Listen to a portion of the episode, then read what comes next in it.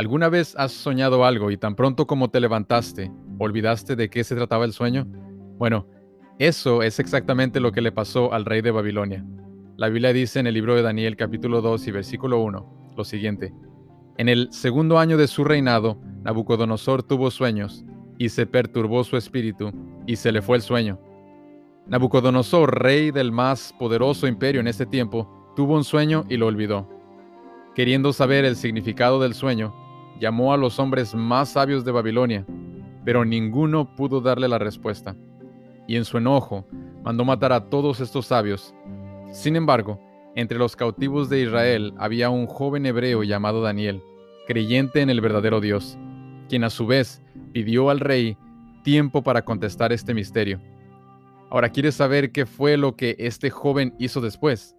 Bueno, la Biblia nos dice en Daniel capítulo 2 versos 17 y 18 que Daniel fue con sus amigos para que pidiesen misericordias del Dios del cielo sobre este misterio. En palabras más simples, Daniel fue a orar.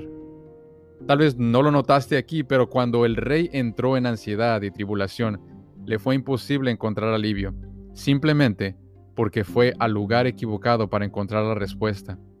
Pero cuando Daniel entró en su propia tribulación y conflicto, él decidió ir a Dios, el creador de los cielos y la tierra. Él sabía que el Señor es más poderoso que cualquier otro hombre y que solo Él puede entender los secretos más profundos del corazón.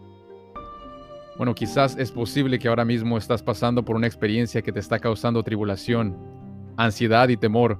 Probablemente has tratado de resolverlo de muchas maneras y no has tenido éxito. Déjame decirte algo. Hay un Dios que puede sanar un Dios que puede darte una respuesta en este momento. Simplemente porque Él es Dios, pero más importante, porque te ama y se preocupa por ti. Mañana descubriremos más acerca de este sueño y de cómo Dios resolverá el conflicto del rey. Que el Señor te bendiga.